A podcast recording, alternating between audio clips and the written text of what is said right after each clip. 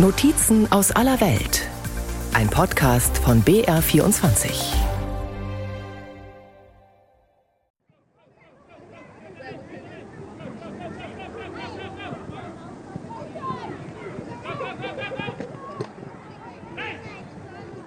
Ein Sportplatz in Nordirland, in Belfast. An diesem Abend trainieren hier zahlreiche Gruppen, Jugendliche, Kinder und es treffen sich etwa 20 Erwachsene zum Gaelic Football, einem Sport, der zwischen Rugby und Fußball anzusiedeln ist. Und vor allem ist Gaelic Football in der Republik Irland ganz groß.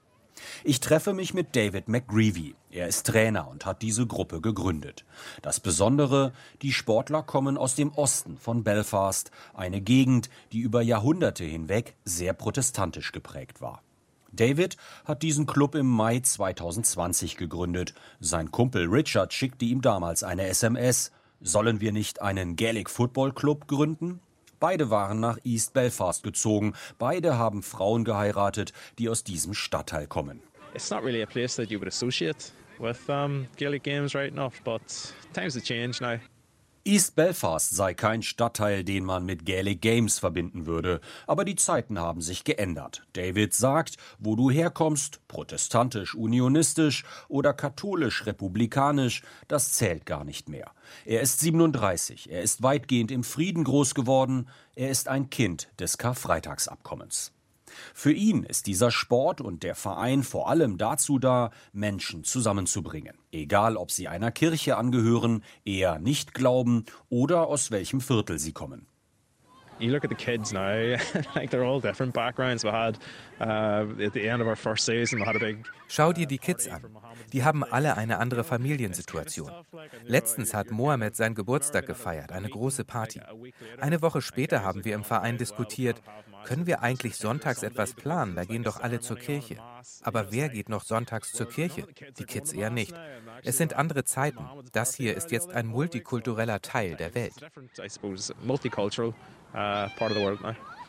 Sagt David, ihm ist der Sport, der Verein besonders wichtig. Gaelic Football könnte man überall auf der Welt spielen, überall gäbe es Vereine. Und das ist immer der Anlaufpunkt, wenn Iren irgendwo in Übersee sind. Hier können Sie schnell Leute kennenlernen, Kontakte knüpfen, Tipps für eine Wohnung bekommen. Und irgendwie macht David keinen Unterschied, wer da zum Gaelic Football kommt. Jemand aus einer protestantischen Familie oder einer katholischen? Egal. Meine Frau hat ein paar Jahre in Australien gelebt. War gar nicht so einfach. Da ist man auch allein. Und ihre Freundin spielten Gaelic Games. Und ich habe gesagt, warum gehst du da nicht hin? Du bist doch von hier. Und sie sagte, ich dachte, das ist nicht für mich erzählt David. Seine Frau kommt aus dem protestantisch geprägten East Belfast.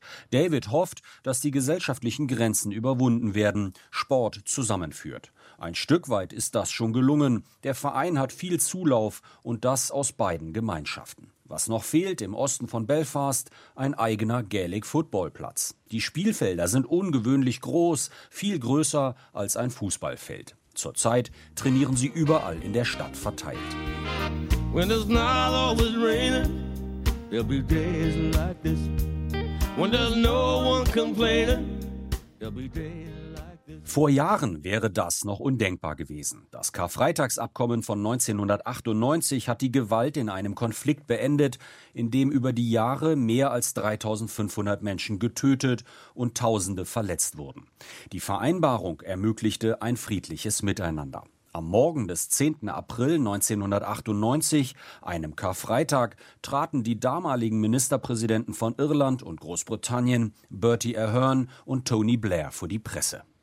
In doing what we have done today, we have carried out what I believe to be the will of the overwhelming majority of people here in Northern Ireland. The chance to live in peace, the chance to raise children out of the shadow of fear. Der Einigung vorausgegangen waren andauernde Gespräche über Tage hinweg. Uh, In den letzten 72 Stunden verhandelten wir nonstop. Zuletzt ging auch niemand mehr schlafen. Einige nickten immer mal ein, weil sie so müde waren. erzählte mir Bertie Ahern in einem Interview.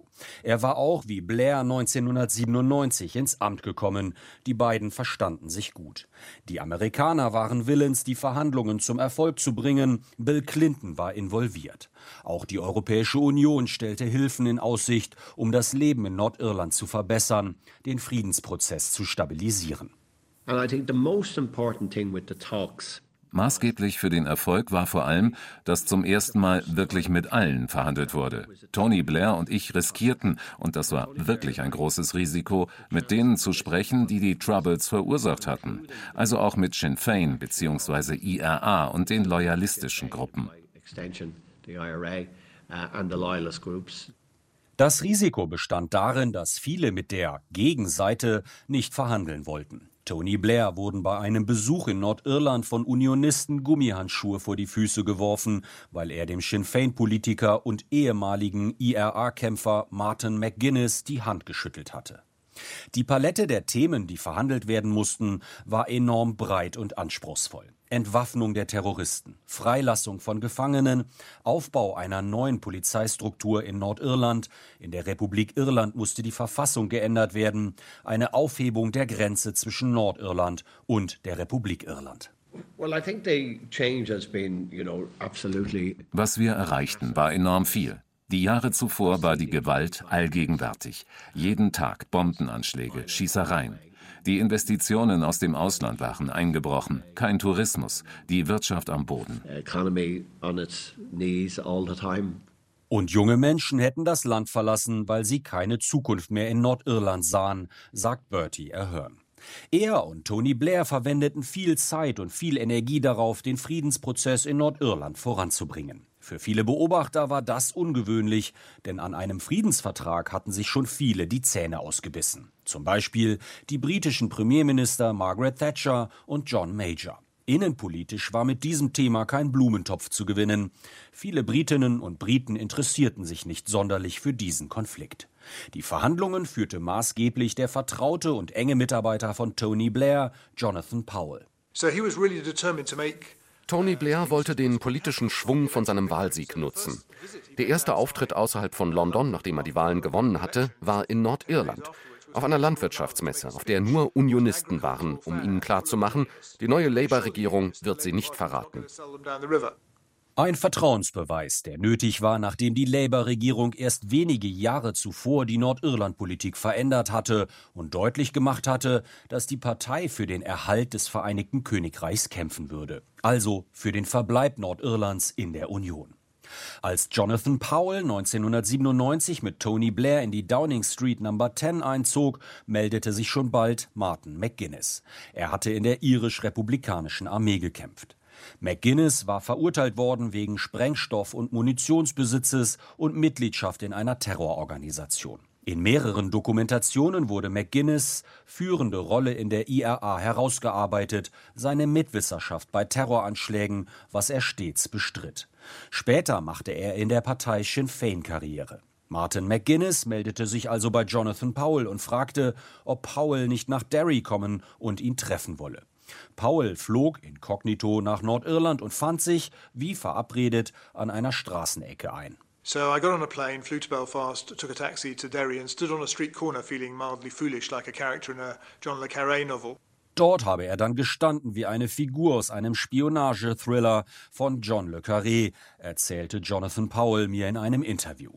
Dann seien zwei Typen vorgefahren mit rasiertem Schädel. Martin McGuinness habe sie geschickt, hieß es. Gemeinsam fuhren sie eine Stunde durch Derry, bis Paul einfach nicht mehr wusste, wo er denn nun war. Sie hielten an einem Neubau an und klopften. Uh, Martin McGuinness came to the door on crutches. Martin McGuinness kam zur Tür auf Krücken und machte einen ziemlich schlechten Witz über Kneecapping, also die typische Art, wie die IRA Opfer bestrafte, indem ihnen ins Knie oder den Ellenbogen geschossen wurde. Wir sprachen drei Stunden. Niemand wusste davon. Wir machten keine Fortschritte, aber was mir klar wurde, wenn wir Frieden machen wollen, müssen wir Vertrauen aufbauen. Und das hieß auch, ein Risiko einzugehen und eben nicht zu erwarten, dass die in die Downing Street kommen oder in ein Schloss in Nordirland. Die Gespräche gestalteten sich zäh, der gesamte Prozess war mühsam. Powell war der Chefunterhändler und Tony Blair ließ keinen Zweifel aufkommen, dass er die Verhandlungen zu Ende bringen wollte.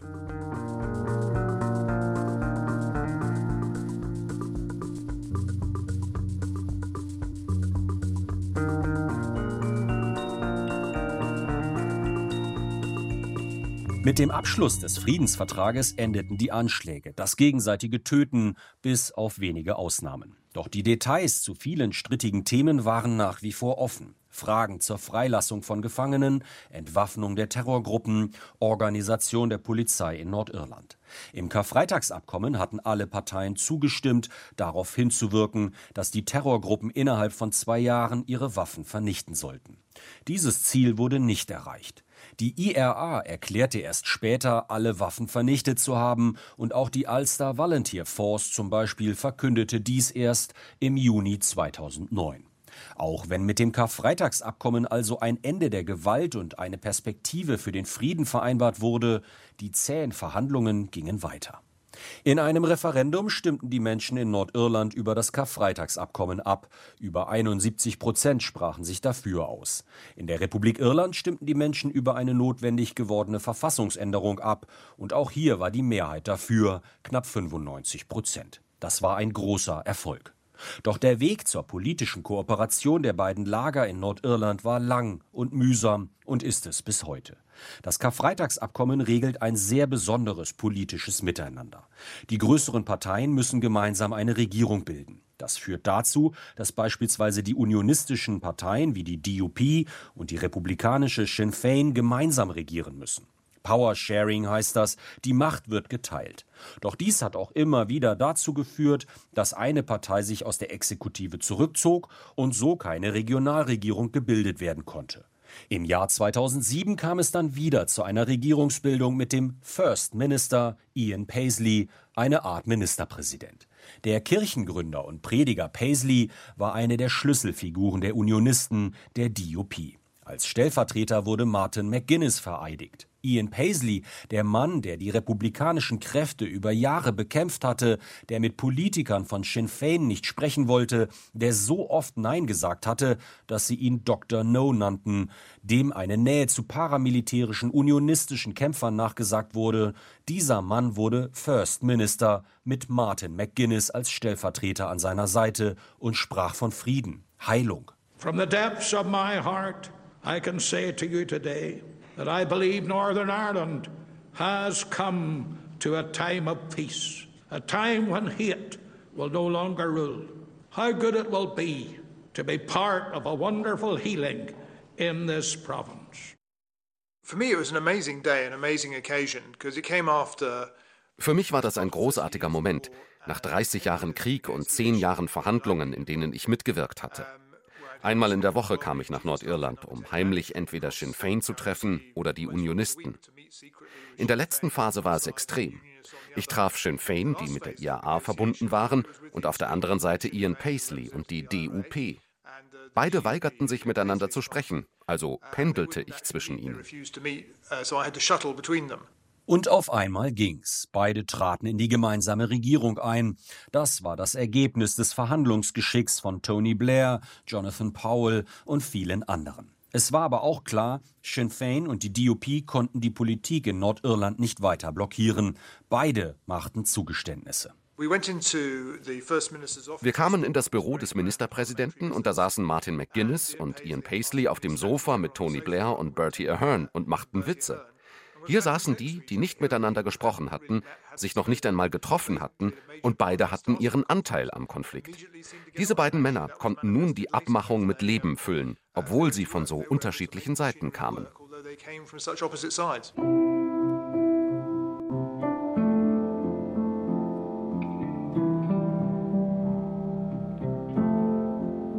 In den vergangenen Jahren haben sich die politischen Gewichte verschoben. Bei den Wahlen im Mai 2022 wurde Sinn Fein die stärkste Partei zum ersten Mal. Das hat auch mit der demografischen Entwicklung zu tun. Der Kreis der katholischstämmigen Nordiren wächst. Enorm gestärkt ging allerdings auch eine andere Partei aus den Wahlen hervor, die liberale Alliance-Partei, die sich weder dem einen noch dem anderen Lager zurechnet. Viele Nordiren geben der Alliance ihre Stimme, weil sie mit der Polarisierung Schluss machen wollen. Das nordirische Regionalparlament ist in einem imposanten Bau am Rande von Belfast untergebracht. Dieser Teil der Stadt heißt Stormont, mittlerweile synonym für das Parlament und den historischen Bau aus den 30er Jahren, der über der Stadt thront. Ich treffe mich mit David Honeyford, einem Abgeordneten der Alliance Party, im dritten Stock des riesigen Gebäudes polierter Marmorboden, hohe Decken, alte Ölgemälde an den Wänden. David kommt hierher, obwohl das Regionalparlament schon seit Monaten nicht mehr tagt. Die unionistische, also London-treue DUP verhindert, dass das Parlament zusammenkommt bzw. dass sich eine Regierung bilden kann. Die Unionisten fordern, dass das Nordirland-Protokoll gestrichen wird, die Handelsvereinbarung mit der EU. Sie fürchten, dass ihre britische Identität verloren geht, wenn in Nordirland noch EU-Regeln gelten sollten, in Großbritannien aber nicht.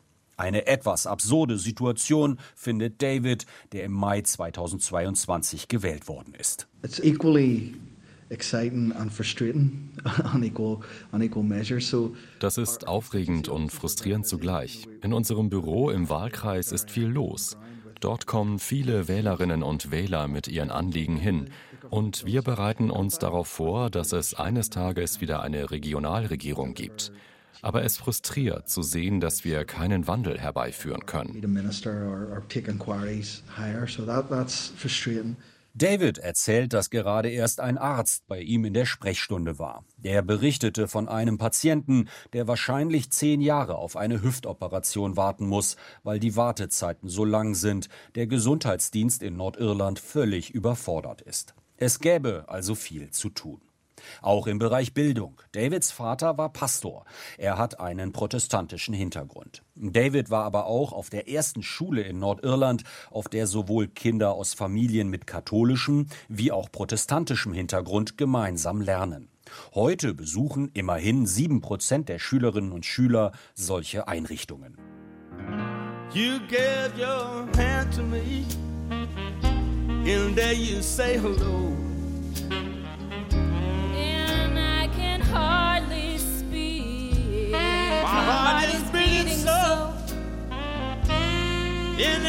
Can tell. You think you know me well. Jonathan McKee ist Pastor, Sozialarbeiter. Er leitet eine Kirche mit angeschlossenem Gemeindezentrum, das City Life Center. Hier treffen sich Anwohner im Café, es gibt Treffen zu irischem Tanz, ein Orchester probt hier. Die Begegnungsstätte liegt an einem besonderen Ort, mitten auf der Grenze zwischen einem Stadtteil rund um die Schenkel Road, wo eher Familien mit protestantischem Hintergrund wohnen, Loyalisten, die sich britisch fühlen, die Einheit mit dem Vereinigten Königreich erhalten wollen. Auf der anderen Seite der Peace Line, der meterhohen Absperrung, die die beiden Viertel voneinander trennt, wohnen Familien mit katholischem Hintergrund. Viele hier wünschen sich einen Zusammenschluss mit der Republik Irland. Wir sehen hier die beiden Tore, die immer noch jeden Tag um 18.30 Uhr schließen. Die sogenannten Peace Lines sind errichtet worden, um die beiden Gemeinschaften voneinander fernzuhalten. Die Tore sind ein Symbol der Vergangenheit. 25 Jahre nachdem das Friedensabkommen geschlossen wurde, schließen die Tore noch immer. Viele Anwohner wollen die Relikte der Vergangenheit loswerden. Doch so einfach ist das nicht. Es gibt Gruppen, die wollen, dass nachts die Tore schließen. Ich frage Jonathan, wer ist das? Das hängt davon ab, mit wem du sprichst. Es gibt Gruppen, die wollen, dass die Tore zu sind. Die können dann sagen, ihr braucht uns, damit wir euch beschützen. Viele in den anliegenden Vierteln haben sich zusammengeschlossen und wollen die Absperrungen weghaben. Sie haben Druck gemacht bei der Gemeinde, bei der Regionalregierung, immerhin. Nun werden die Tore etwas länger offen gehalten, eine Stunde. Ein Versuch. Die Verwaltung will dokumentieren, ob es ruhig bleibt, 25 Jahre nach dem Karfreitagsabkommen.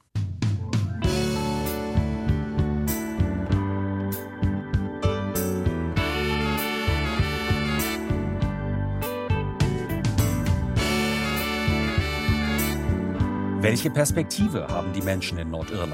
Eine Rückkehr in die Zeit der Troubles ist eher unwahrscheinlich, doch die Gemeinschaften sind sich teilweise noch sehr fremd. Misstrauen trennt die Menschen voneinander. In der Politik herrscht erneut ein Patt.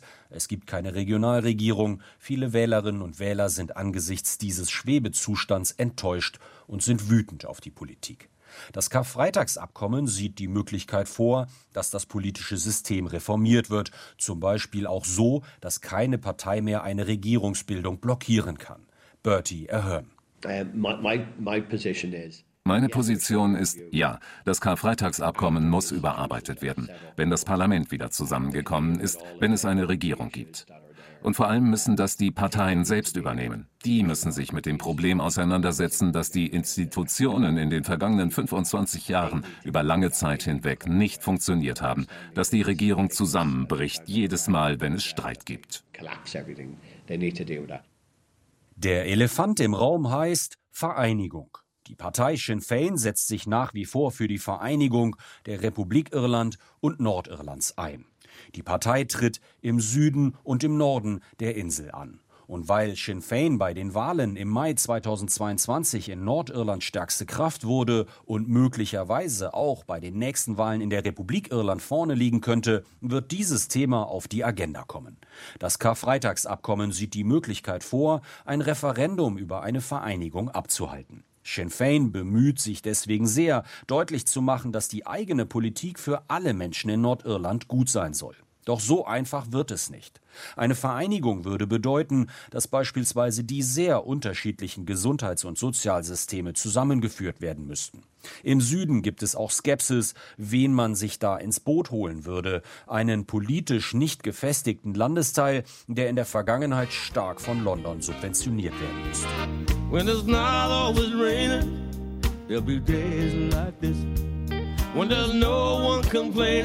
Kimberly Robertson ist US-Amerikanerin. Im Studium kam sie nach Belfast, lernte ihren heutigen Mann kennen, blieb hier. Als David und Richard in Ost-Belfast den Club für Gaelic Games für gälische Spiele gründeten, war sie sofort begeistert dabei. Sie spielt Hurling, was ein kleines bisschen an Feldhockey erinnert, wobei der Ball auch in die Hand genommen werden darf oder sogar mit der Hand angenommen wird.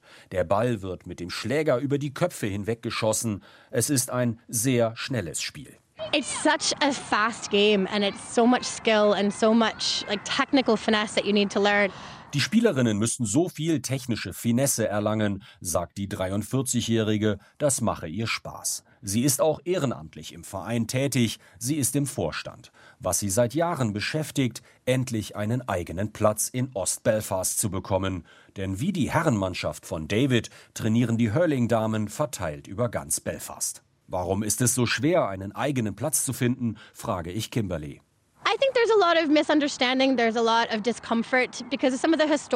Es gibt da ein Unbehagen in der loyalistischen Gemeinschaft. Es gibt Gaelic Games Clubs, die nach Helden der republikanischen Gemeinschaft benannt sind. Und viele im Osten von Belfast sind der Meinung, das ist falsch, so zu gedenken. Kimberly erklärt mir, dass sie ein solches Gedenken eben nicht im Sinn hat. Die Farben des Clubs sind schwarz und gold, neutral, kein Grün für die irische Gemeinschaft, kein Orange für die, die sich dem Vereinigten Königreich zugehörig fühlen.